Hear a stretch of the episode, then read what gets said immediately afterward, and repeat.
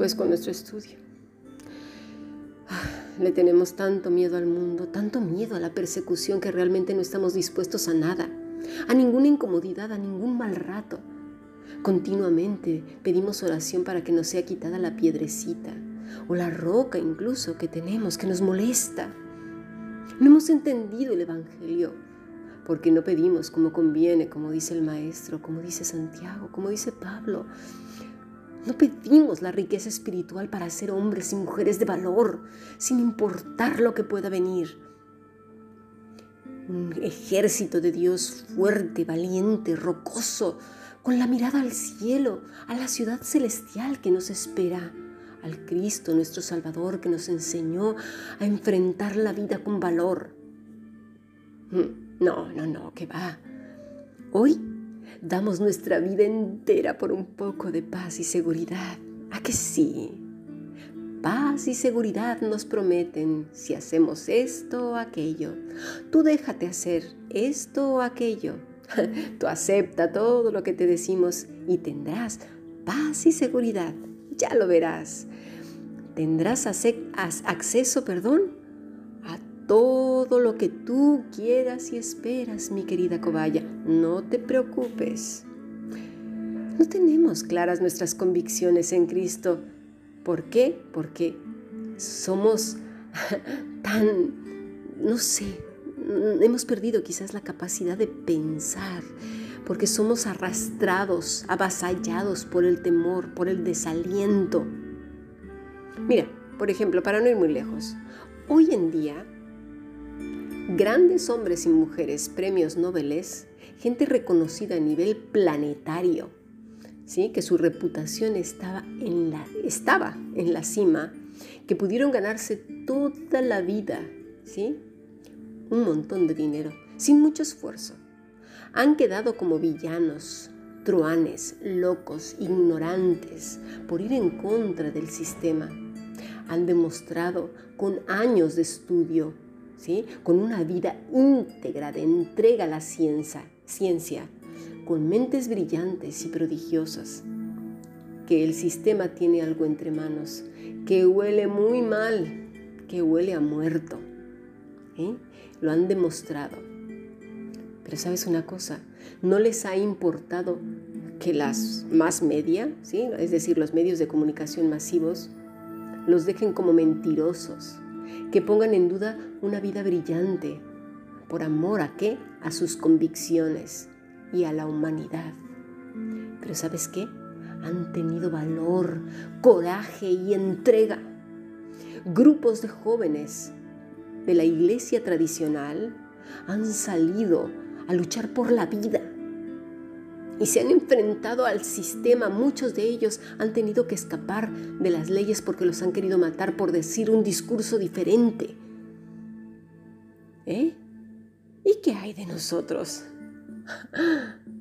Si ellos no teniendo a Cristo han padecido, han padecido, fíjate, el hinchamiento de los grandes poderes del sistema y los escupitajos de la gente ignorante, ¿cuánto más uno que tiene como rey al Dios Todopoderoso? ¿Dónde hemos quedado? Mira, a muchos los han metido a la cárcel, de estos científicos y de estos jóvenes, ¿eh?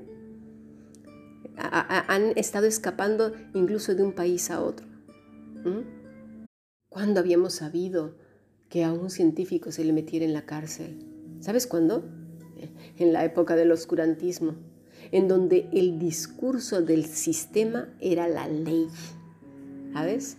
Y cualquiera que contradijera ese discurso le costaba la vida. Y no veas de qué maneras, ¿eh? ¿Cómo se parece al día de hoy? ¿No te has puesto a pensar? La gente ha sido obligada a dejar de pensar en la historia. La historia nos dice muchas cosas, ¿sabes?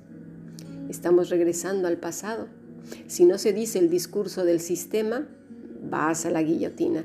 Da igual que tengas razón, que lo que digas tenga total, completa y entera lógica demostrable, probable y científica porque no se trata de que sea científicamente correcto ni moralmente correcto, sino que se cumpla el plan, el discurso que se ha diseñado.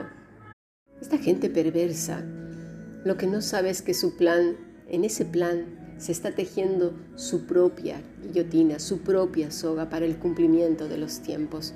Porque aunque prometan esa paz y seguridad a todas las personas, sus días están contados. Así que pensemos, meditemos, analicemos las cosas con lógica, con trazabilidad, linealidad en el tiempo y la razón, de manera coherente, crítica si realmente vamos a hacer el uso de nuestro pensamiento o del pensamiento de otros. Y como hemos visto hace unos días con la caja de cartón, la falta de conocimiento del Evangelio nos conduce a que todo cobre otro significado. Y como primer punto y el más importante, un culpable de todo. ¿Sí? ¿Y quién es ese culpable? Ah, mira, Cristo. Él tiene la culpa. Desde que soy cristiana, ¿cómo me va mal? No me digas. Si desde que soy cristiano me cobran todas las deudas que pedí prestado. Desde que soy cristiano se me vinieron los problemas desde que inicié un chisme hace cuatro años. Desde que soy cristiana me echaron de mi casa porque dejé de pagar el alquiler durante cinco meses. Desde que soy cristiano me han salido todas las enfermedades porque también se me olvidó el detalle también de decir que nunca me he cuidado. Qué cosas, ¿no? Pero claro, hay que echarle la culpa a quién? A Cristo. Mira tú qué cosas. Dos, la persona, aunque se haya buscado los problemas, siempre será inocente. Tres, la vida deja de verse como una vida con todos sus componentes para anhelar una vida rosa y sin problemas o menos problemas. La persona sigue sin asumir sus responsabilidades delante de Dios, delante de la sociedad, delante de sí mismo y obviamente tampoco sus correspondientes consecuencias. Cinco, entonces el victimismo se matiza y toma un color más intenso, más, más marroncito, ¿verdad? Hacia la depresión o la ira o la religiosidad, ¿verdad? Esa de mártir. Seis, espera que todos los problemas, incidentes, dolores, ir aquí, allá, comprar esto aquello, cambio de casa, coche, ropa, ir con fulano, perengano, ¿verdad? Rápidamente Cristo entra en acción, ¿verdad? Como el champú, no más lágrimas y ¡plim! le cumpla todas sus cosas. 8. La oración del justo, esa que pide sabiduría, inteligencia espiritual, el fruto del Espíritu que sea manifiesto en nuestras vidas, ¿verdad? La fortaleza, el valor, eso no, eso no se toma en cuenta porque claro, no resuelve lo horizontal, lo terrenal, esas cositas que nos encanta que se resuelvan pronto. ¿Para qué lo vertical, no? Esto que hablamos. Si lo vertical, pues eso no, como que no gusta porque requiere renuncia, sacrificio, diligencia, virtud, apego y dependencia total del maestro. 9 a Cristo entonces solamente se le piensa y busca cuando hay un problema, sea grande o pequeño. Y vamos corriendo, ay Señor, quita, quita, quita, quita, por favor, quítamelo, quítamelo. Ya no lo quiero, no lo quiero. Aunque sea una espinita. Y diez, como consecuencia, no se entiende el orar en todo tiempo, meditar en las escrituras de día y de noche, el gozo de nuestra salvación y la esperanza venidera. ¿Por qué? Pues porque el corazón está quién sabe dónde. Pero con Cristo no, ¿eh? Solamente lo tiene ahí como si fuera el, envoltorio, nada más. Esto. Ahora viene la Navidad y buscamos el mejor papel, ¿verdad? Hasta que diga amén, amén, amén. ¿Sí? Igualito. Estamos envueltos en ese envoltorio, pero por dentro seguimos siendo los mismos. Si no entendemos verdaderamente el Evangelio, tanto que decimos y decimos y decimos, pero no hay una congruencia entre una cosa y otra. Así que, bueno, seguiremos hablando estas semanas, ¿verdad? Muchísimo más acerca de este tema en nuestros podcasts. El, martes, no lo olvidéis, en el canal de YouTube de la Fundación Bíblica a las 7 de la noche, España. Por ahora meditaremos en esto. Llevémoslo en oración al Padre. Necesitamos comprender qué es el Evangelio y no en aquello que hemos querido creer o que malamente nos han enseñado. Si seguimos sin conocer nuestra situación legal delante de Dios y el peso de la condena tan inmensa sobre nuestras vidas y que nuestro amado Salvador asumió todo en su propio ser, que la ira de Dios la sufrió Él, que Dios no comparte con el pecado y que Jesús lo padeció, ¿sí? Lo que ningún hombre ha padecido, que es la solitud, el abandono, Nadie ha sentido eso jamás. Él pagó todo ello.